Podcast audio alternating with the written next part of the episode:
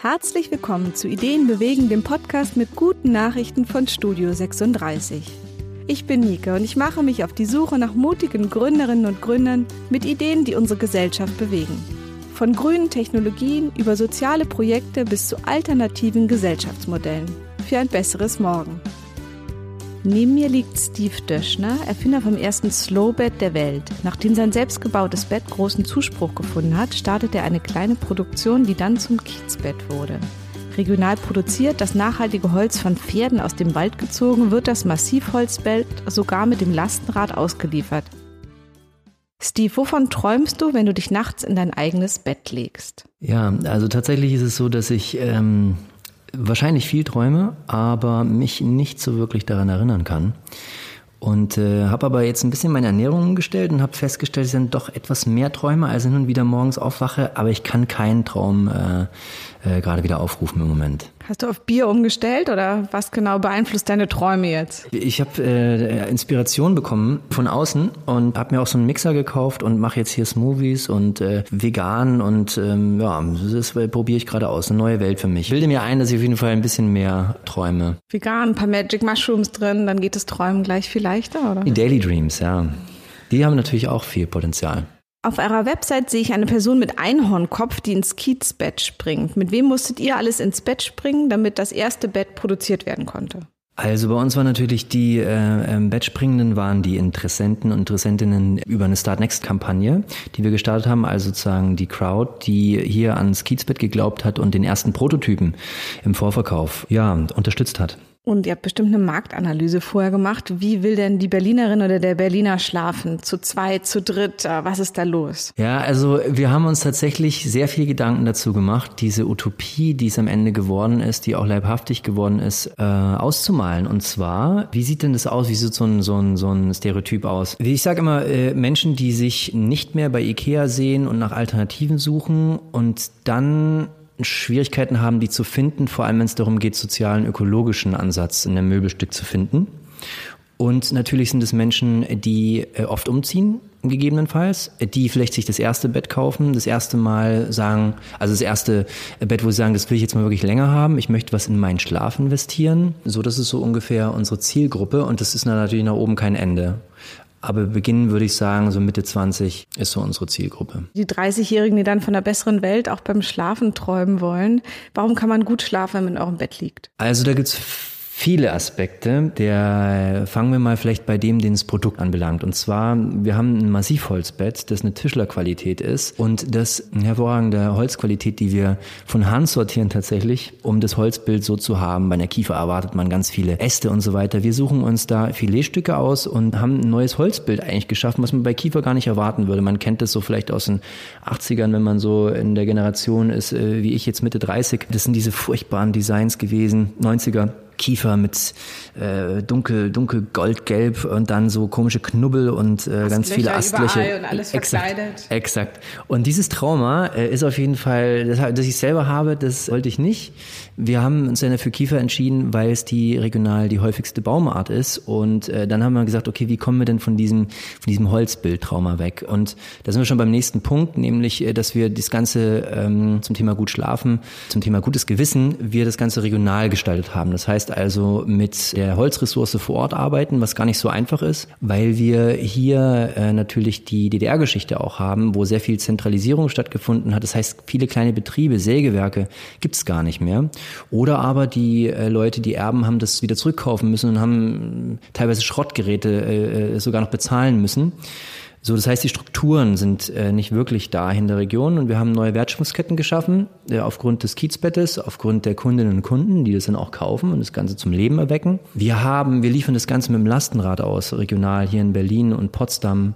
Wir gehen mit Schulklassen, weil wir Bäume nachpflanzen, raus und legen selbst Hand an, also keine Agentur zum CO2-Handel oder Ablass, sondern wir, wir pflanzen Bäume nach mit einem Umweltbildungsaspekt. Also, und die Kinder da zu sehen, die äh, dann merken, so ein Baum, der 80 Jahre alt ist, was für eine Größe der hat und dann so einen zweijährigen Baum in den Boden bringen und dann verstehen, hey, das ist ein Menschenleben. Äh, die Augen sind, ja, sind auf, ist einfach spannend zu sehen und dann auch diese Highlight-Tage, ja. Also ich weiß nicht, ich erinnere mich in meiner Schulzeit, und wir sind immer noch beim Thema gutes Schlafen, weil das alles bewirkt, das Kiezbett. Diese äh, Momente, wenn der Förster da war oder der Imker oder so, das sind die, die Momente, die einem, zumindest aus meiner Erfahrung, hängen geblieben sind in der, in der Schulzeit. Und das bewirkt es. Wir ändern das Stadtbild ein bisschen, dass wir das mit äh, Velogista lokal ausliefern. Und wir haben eine wiederverwendbare Verpackung. Das heißt, unsere Verpackungen gehen zurück. Wir werden die dann und wir, wir packen die äh, Kiezbetten neu ein.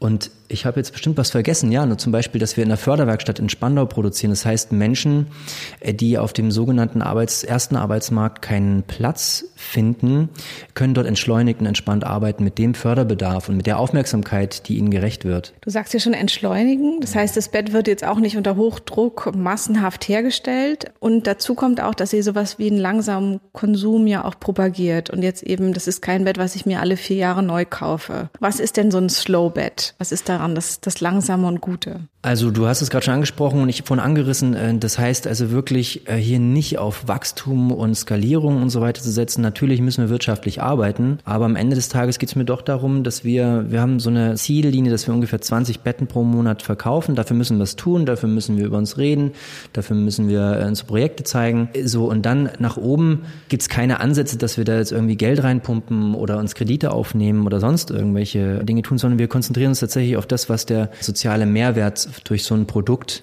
sein soll. Und das sind unter anderem eben die Projekte, die ich schon angerissen habe, wo Kinder tatsächlich rauskommen und Naturerlebnis haben. Und kann man eure Bäume dann irgendwo sehen? Also weiß man praktisch, du weißt, woher die Bäume, wo die gepflanzt werden, wo das Holz herkommt und dann ziehen das wirklich Pferde aus dem Wald, oder? Also zu den nachgepflanzten Bäumen erstmal, wir machen das mit der, mit dem, ähm, mit der Waldschule in Zehlendorf und äh, da gibt es schon ein sehr gutes aufgestelltes Programm, wo Schülerinnen und Schüler mit ihren Schulklassen. Auf der war ich auch. Das ist lustig, dass Ach, ja. das mit dir macht. Okay, ja, super. Ja, ja, dann ist ja, genau. Und äh, wie war das Erlebnis? Ähm, ja, auch sehr schön und da kann ich eben nur unterstreichen, dass ich mich an alles außerhalb vom Matheunterricht gut erinnern kann, was irgendwie was mit Graben und Sammeln zu tun hat und nicht, äh, nicht in Bücherstarren gewesen ist. Von daher glaube ich, dass da ganz viel hängen bleibt und es richtig schön auch für die, für die Kinder da sein müsste. Geil. Wenn ich dich so angucke, dann äh, sehe ich da auf jeden Fall leuchtende Augen. Man erinnert sich daran zurück und so nehme ich das auch bei den Schülerinnen und Schülern wahr. Genau, was war die Frage? Genau, die nächste Frage wäre praktisch, es gibt Slow Food, Slow Fashion, jetzt gibt es ein Slow Bed. Was werdet ihr noch an langsamen Möbeln entwickeln? Gibt es da noch Ideen oder lasst ihr euch so viel Zeit mit der Entwicklung, dass jetzt auch erstmal das Bett reicht? Was sind so die nächsten Produkte? Also wir haben uns ähm, letztes Jahr entschlossen dafür, dass wir auch noch eine zweite Variante rausbringen, nämlich ein Stauraumbett. Und da, weil natürlich das Thema Wohnung, Kosten, Platzmangel und so weiter, ist es natürlich mit so einem schwebenden Bett schon ein bisschen, oder kann es auf jeden jeden Fall das Thema Platz und äh, mangelnde Stauraummöglichkeiten ah, zur Herausforderung werden, sagen wir mal so. Ich will es gar nicht dekadent nennen, weil zum Thema Stauraum haben wir uns dann gedacht, okay, wir bringen noch eine zweite Variante raus, das Stauraumbett, das kommen soll und das wird jetzt im Laufe des Jahres 2019 kommen, genauer gesagt im Sommer. Wir haben aber darum auch wieder eineinhalb Jahre entwickelt und erfreulicherweise, und das ist das Schöne dann an so einem Projekt, da kommen auf einmal Menschen, äh, die verstehen die Sprache. Wir, äh, in unseren Kundinnen und Kunden, mal als Beispiel, ne? Es ist so schön, was für angenehme entschleunigt, und das sind wir auch noch beim Thema entschleunigt, die Kundinnen und Kunden haben, die so, also wir finden für alles eine Lösung. Es gibt auch niemanden, der irgendwie da sein verletztes inneres Kind nicht irgendwie zumindest kennt. Also es ist wirklich so, äh, wir kriegen für alles eine Lösung, ist entspannt, es wird verstanden, was wir hier machen. Und das Stauraumbett, was jetzt kommt, das haben wir eigentlich angekündigt für März 2019. Wir haben es nicht geschafft, weil wir einfach nicht die Kapazitäten haben. Wenn man natürlich da jetzt einmal ein bisschen Geld draufkippt und einen Kredit aufnimmt, dann geht das alles viel schneller. Aber das wollen wir natürlich nicht. Und das immer wieder zu kommunizieren, das Verständnis, die Leute sind sehr erwartungsvoll. Es gibt dann auch noch die Idee, ein Kinderbett äh, zu machen, was als nächstes kommen soll und vielleicht auch noch ein Garderobenstück. Und alles immer mit dem Thema, mit der Prämisse, dass es das Bett fürs Leben ist, nämlich dass du es einmal kaufst. Und das ist unser großes Ziel und ich glaube, dass haben wir bis jetzt auf jeden Fall ganz gut erreicht. Das Bett fürs Leben, vielleicht müsste es in der Mitte teilbar sein, so wie sich Beziehungen gerade verändern. Der eine fängt an zu schnarchen, getrennte Schlafzimmer, was auch immer es gibt. Also ich bin gespannt, was ihr euch noch für Modelle ausdenkt. Was habt ihr denn schon erlebt mit eurem Bett? Wo steht es? Hat schon ein Promi drin geschlafen oder ist schon irgendwas Aufregendes mit eurem Bett passiert? Promi drin schlafen ist eine gute Idee. Das kann man sich mal so äh, überlegen. Ne? Wir haben uns mal überlegt, so eine Videoreihe zu machen und andere Gründerinnen und Gründer, die auch im Bereich sozialer Mehrwert, Social Impact arbeiten, einzuladen in unser Bett und dann Fragen zu stellen. Und zum Beispiel die Frage, wer bin ich warum bin ich hier? Und die äh, fluktuiert ja ständig von Minute zu Minute. Und da so eine drei Minuten Kurzimpulse zu fragen, Genau, das steht auf der, steht in unserem, äh, in unserer Taskliste. Genau, was haben wir erlebt? Also, also, was mir ganz spontan einfällt, ist Umweltfestival am Brandenburger Tor. Und das habe ich letztes Jahr das erste Mal gemacht. Ganz kurze Anekdote dazu. Du stellst dein Bett aus oder stellst dieses Möbelstück aus. Und ich sitze dann so verhalten daneben, so irgendwie so mit einer halben Pobacke irgendwie drauf. Und der Nachbar in der, in der Bude sagt zu mir so, ja, du hast ja angenehm, du kannst den ganzen Tag im Bett liegen hier auf dem Umweltfestival. Und ich so, mein Gedanke war so, ja, nee, also irgendwie, ich, irgendwie fühle ich mich unwohl, mich in mein Bett fläze irgendwie. Das sieht so, weiß ich nicht, war irgendwie, war für mich nicht stimmig. Aber als er es gesagt hat, habe ich gedacht, okay, jetzt, jetzt hau ich mich im Schneidersitz ins Bett rein und dann habe ich verstanden, weil die Leute, äh, die haben so positiv darauf reagiert. Ein Bett ist natürlich total harmlos, ist, äh, in, keine Ahnung, 95 Prozent der Fälle auf jeden Fall positiv konnotiert. Und da habe ich mal verstanden, wie sich Yoko Ono, ohne hier irgendwelche Vergleiche zu, zu ziehen zu wollen, aber wie man sich fühlt, wenn man so einen Bettstreik macht, weil es ist so ein friedliches Element, so ein liebevolles Element so ein heilsames äh, Element. Und da habe ich ganz viel Spaß gehabt äh, letztes Jahr ähm, und auch dieses Jahr am Umweltfestival da drin sitzen im Bett und plötzlich hast du eine Begegnungsstätte. Menschen ruhen sich aus darauf. Äh, Menschen kommen in Dialog. Wir haben da Sitzungen, wir haben teilweise fast ein Coaching abgehalten da drin. So. Und es war wunderschön. Wir, am Abend haben wir E-Mails bekommen, wie schön es war. Und wir haben die Momente zusammen genossen und es war ein Raum der Interaktion. Das fällt mir spontan ein. Das war sehr schön. Ich musste immer an Paul und Paula denken, die mit ihrem Bett ja auch richtig unterwegs sind in dem Film. Auch ganz, ganz schöne Bettszenen auf jeden Fall. Und an den Bettenkauf von Loriot natürlich. Wie beratet ihr denn, wenn jemand zum Bettenkauf kommt? Sehr zurückhaltend. Also meistens, wenn man sich das so hier vorstellt, wir haben hier einen Raum, an dem, Schreib in dem Schreibtisch ist und zwei Meter entfernt davon steht das äh, Bett. Und das ist so bereitet, dass man da auf jeden Fall sofort reinspringen kann, auch mit Straßenschuhen. Und wir heißen auf jeden Fall die Menschen, die hier reinkommen, äh, willkommen. Wir haben zwei Tage, äh, zwei Nachmittage offen und die meisten kommen, die haben, sind vorher schon so gut informiert, äh, dass manchmal Jonas, mein Kollege, der seit einem halben Jahr jetzt hier ist, überrascht ist, wie, wie krass vorbereitet unsere Kundinnen und Kunden sind. Und dann ist es meistens so, dass wir einfach sagen, genießt euch, guckt euch das an, Ruhe und wunderbar ist es oft mit Familien zu beobachten, mit kleinen Kindern. Und dann sind wir hier und sind für Fragen offen, aber sagen, äh, guckt euch das in Ruhe an und genießt es. Und Steve, wenn ich dich jetzt frage, was hat dich angetrieben, das Ganze zu machen? Also wirklich so im Innersten, warum hast du dir sowas ausgedacht? Also die Geschichte, die natürlich äh, immer wieder erzählt wird von mir, ist die, dass ich mir selber ein Bett gebaut habe und es ist so äh, aus einem eigenen Leidensdruck. Wenn ich aber nochmal so ein bisschen tiefer gucke, dann spiegelt sich in dem Projekt sehr, sehr viel wieder von den Dingen, die ich gerne tue. Und da geht es einmal, ich komme aus dem Bereich Naturschutz, Naturschutz, Ökologie. Mir, ich habe sehr viel, ich habe fast 20 Jahre, also mit 13 ging es los, im Naturschutzverband gearbeitet, im Pendant zum NABU in Bayern, dem Landesbund für Vogelschutz. Und also das Thema Naturschutz, angewandter Naturschutz und da zu merken, dass man oftmals in der Vereinsstruktur sehr gehindert ist. Und da ein Instrument zu haben, wo man selbst entscheidet, wo nehme ich jetzt ähm, eine Unterstützung, zum Beispiel für den NABU in Berlin, für Kindergruppen, die zu unterstützen, denen Dinge zu ermöglichen mit einem Projekt, äh, wo du selbst entscheiden kannst. Das ist ein Antrieb und gleichzeitig habe ich festgestellt, dass ich dann doch eine kreative Ader habe und auch Filme mache, vorher gemacht habe. Das habe ich sieben Jahre lang gemacht und dann irgendwann gemerkt, das ist ein hitziger Markt. Da kann ganz viel reinfließen von dem. Also Ausdruck, Kreativität und Impact, also wirklich Einfluss. Und das da noch angefügt, weißt du, äh, meine Großeltern haben mir mit 13 einen Nistkasten geschenkt für Vögel.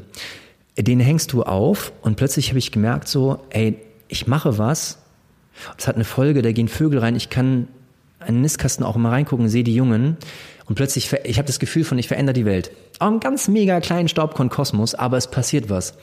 Und ich glaube, äh, das war irgendwie die Motivation, auch unterbewusst, dass hier ganz viele Dinge zusammenkommen und man ich habe es mal Kanal der Liebe genannt, weil es ist tatsächlich so, ob du im Umweltfestival drauf sitzt, hier die Menschen begrüßt, Interaktion bist, du erlebst was, du bist im Gespräch. Das ist, ähm, glaube ich, so die Motivation. Das Kiezbett, ein Nistkasten für Menschen. Oh, nice. du quasi. Nice. So, so, so, habe ich noch gar nicht gesehen. Nice. Sehr schön. Steve, hast du noch eine gute Nachricht, wo du wirklich zusammenfasst, was ist gut, was kommt neben dem Klimawandel, der uns gerade umgibt und es sind draußen 36 Grad, was gibt es an guten Dingen, auf die wir uns trotzdem freuen können? Also ich bin äh, knallhart gesagt, ich bin ziemlich dankbar für die Entwicklung gerade, ob das äh, eine Person wie Trump ist, ob das der Leidensdruck zum Thema Wahrnehmung Klima, Klimawandel. Äh, ich wünsche mir einen mega krassen Hitzesommer für jetzt. Das ist natürlich so äh, wenn ich mir jetzt einen heißen Sommer wünsche, wie sieht er in zehn Jahren aus? Keine Ahnung, aber für den Moment gerade, was wir gerade wahrnehmen, 2019, äh, die Grünen, großen Aufschwung und so weiter, Also ich glaube, das Pendel oder die Sinuskurve ist gerade von einem tiefen Tal eher aufwärts, ähm, was ich so wahrnehme, weil das Bewusstsein, die Sensibilität, das spirituelle Awakening so auf dem Planeten nehme ich vielleicht auch in meiner eigenen Blase, aber ich nehme auf jeden Fall was wahr und ich nehme, Greta Thunberg kommt nicht umsonst um die Ecke. Da passieren äh, einfach gerade, glaube ich, gute Entwicklungen, weil der Leidensdruck hoch wird. Weil Menschen sehen so nicht, Plastik etc. Also das ist, glaube ich, die gute Nachricht, eine gute Aussicht. Ich bin da hoffnungsvoll. Und am Ende äh, ist es so, dass Mutter Gaia uns auf jeden Fall überleben wird. Also so, für jetzt, für unsere, also das ist ja dann immer eine, eine gute Nachricht, vielleicht auch ein selfish Ansatz, egoistischer Ansatz für die Lebensdauer, die wir vielleicht noch äh, erleben dürfen, glaube ich, sieht die Entwicklung positiv aus, weil eine Wahrnehmung und Sensibilisierung stattfindet. Da hoffe ich ähm, sehr, dass du recht behältst, dass wir noch viele Nistkästen haben und schöne, schöne Dinge auf dieser Erde erleben. Und vielen Dank fürs Interview. Vielen Dank. Das war's mal wieder mit einer Episode Ideen bewegen aus unserem Studio 36, der Content-Manufaktur im Herzen von Kreuzberg.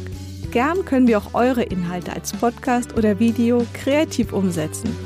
Wir freuen uns drauf und bis zum nächsten Mal.